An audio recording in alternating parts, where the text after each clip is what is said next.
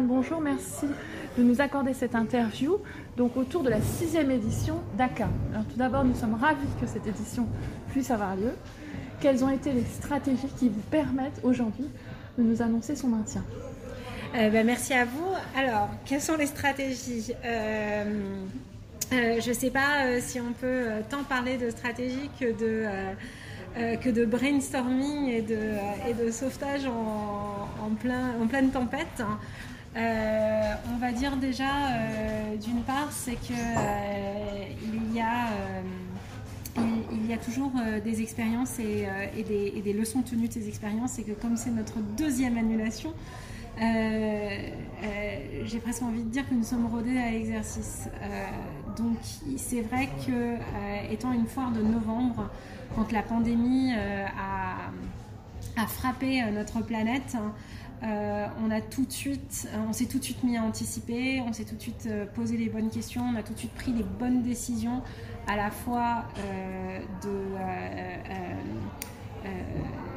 décisionnelles, curatoriales, mais économiques aussi, qui nous ont permis de, limiter la casse suite à après l'annulation en novembre dernier. Maintenant on a quand même, euh, on a quand même une annulation, euh, on a quand même subi des pertes. Mais euh, alors moi, je, je dois, je dois quand même mentionner qu'on a la chance d'être dans un pays qui ne nous a pas complètement abandonnés. Et si j'admets que la gestion de crise a eu des hauts et des bas et que euh, je n'ai pas forcément été d'accord avec toutes les décisions qui ont été prises. Force est de constater quand même euh, qu'on a, a eu euh, une certaine aide et cette certaine aide a, fait la différence.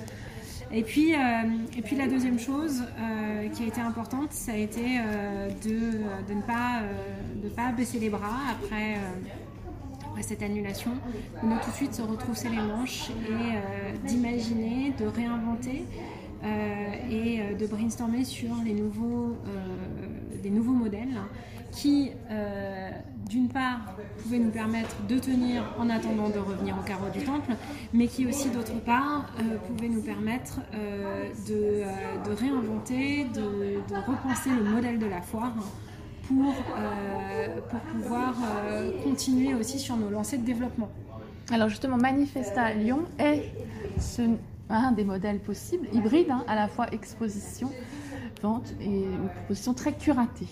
Qu'est-ce que vous pouvez revenir sur cette expérience qui a été très positive Absolument. Donc en fait, on, euh, a décidé de partir à Lyon euh, pour plusieurs raisons.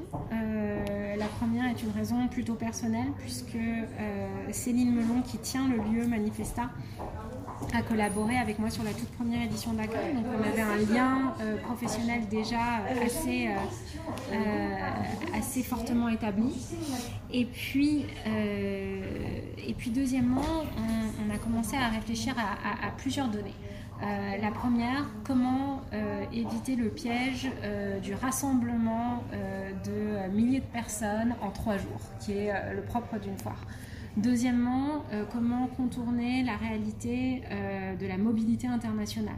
Euh, Quid des, galeries qui ne peuvent pas se déplacer parce que les frontières sont fermées et que les visas sont inaccessibles? Et, et troisièmement, comment aller atteindre un, public de collectionneurs avertis en province qui, depuis plusieurs mois, ne remettent plus les pieds à Paris? Donc voilà, donc ces trois, euh, ces trois éléments ont été conjugués pour, euh, pour euh, inventer ce, nouveau modèle. en disant à nos exposants, ben voilà, on vous propose quelque chose de clé en main, on s'occupe de tout, y compris des ventes, sur un nombre réduit d'artistes. Donc l'idée c'est vraiment d'affiner de, et de centraliser sur 13 talents.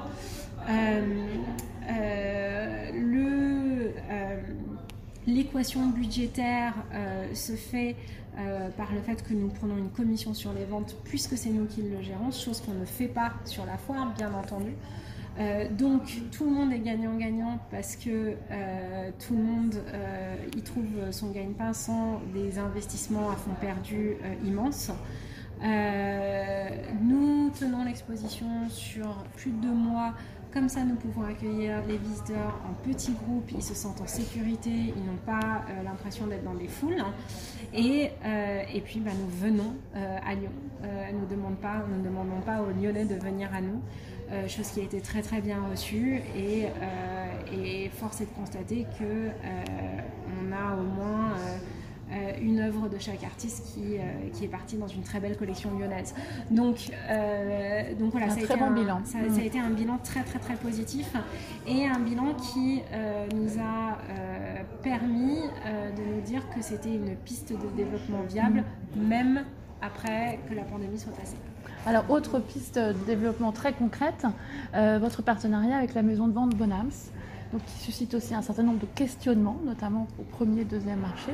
Alors voilà, comment est-ce que vous avez mis en place ensemble euh, euh, cet accord, euh, cette sorte de compromis, et comment est-ce que vous veillerez à ce que voilà, tout se déroule dans les règles, si je peux dire?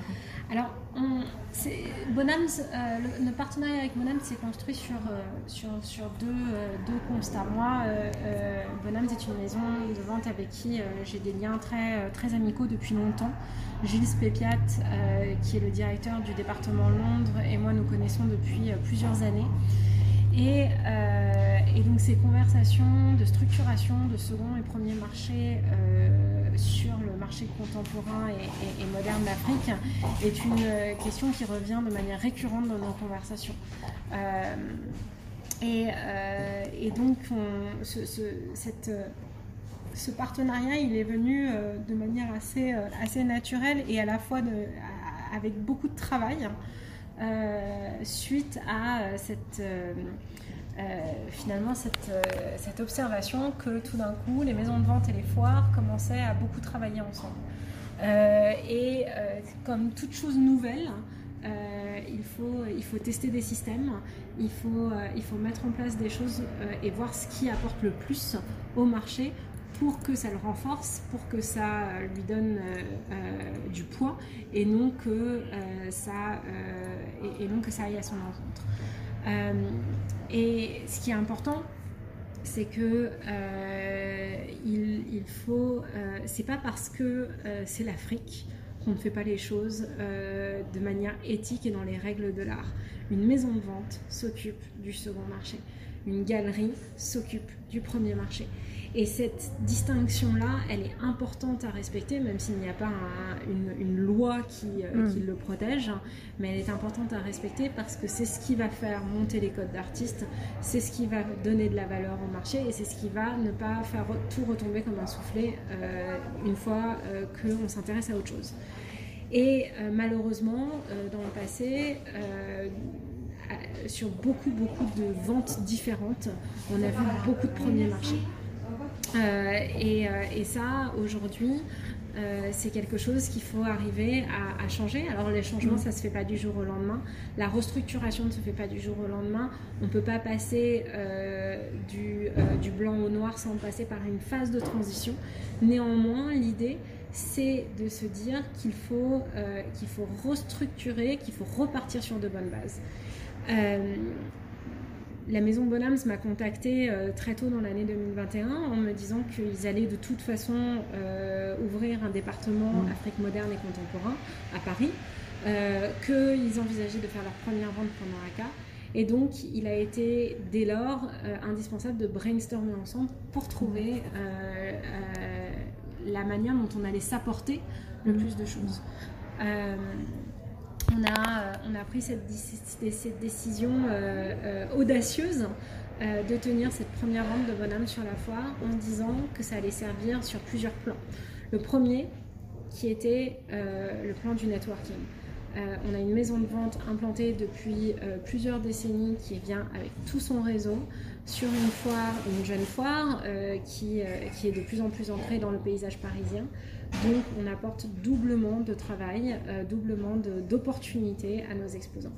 Euh, on a fait les choses de manière euh, intelligente en se disant que la vente aurait lieu à la fin de la foire, ce qui donne plusieurs journées de, travail potentiel à nos galeries. La deuxième chose, c'est qu'on s'est dit que pour cette première vente, il fallait qu'il y ait une majorité d'art moderne et de grands maîtres sur la vente de Bonhams. La première raison, c'est pour ne pas rentrer en concurrence directe avec les exposants. Et la deuxième raison, c'est pour vraiment appuyer cette importance de l'histoire de l'art. tout, tout marché conséquent, tout marché important revendique une histoire de l'art. Et souvent, encore aujourd'hui, quand on parle d'histoire de l'art africain, on pense aux arts traditionnels euh, ou on pense qu'il n'y en a tout simplement pas. Alors que ce n'est pas vrai. Il y a une histoire de l'art, il y a des courants modernes qui ont donné euh, lieu à des courants contemporains. Et euh, quoi de mieux que, que de les retrouver sur un second marché qui est forcément antérieur un premier marché et qui montre cette, transmission d'artiste en artiste et qui montre cette, euh, euh, histoire. Et euh, on sait bien que l'histoire pour nous a énormément de valeur. donc voilà, donc ces, ces, deux choses se sont conjuguées pour construire ce partenariat. On y a fait attention, on a euh, on a été dans l'échange, on a été dans le dialogue avec euh, le partenaire, les galeristes, les artistes. Ça a été, euh, ça a été important parce que dans toute restructuration, s'il n'y a pas de dialogue, ça part en cacahuète. Et, et, effectivement, c'est une première. on est tous convaincus que, que ça marchera. mais, on a on est aussi dans cette, dans cette grande phase de, euh, réinvention des modèles euh, post-pandémie euh, à travers lesquels tout le monde, que tout le monde traverse. Et, évidemment, nous, on en fait partie. Très bien, bah, je vous remercie beaucoup, Victoria. Super.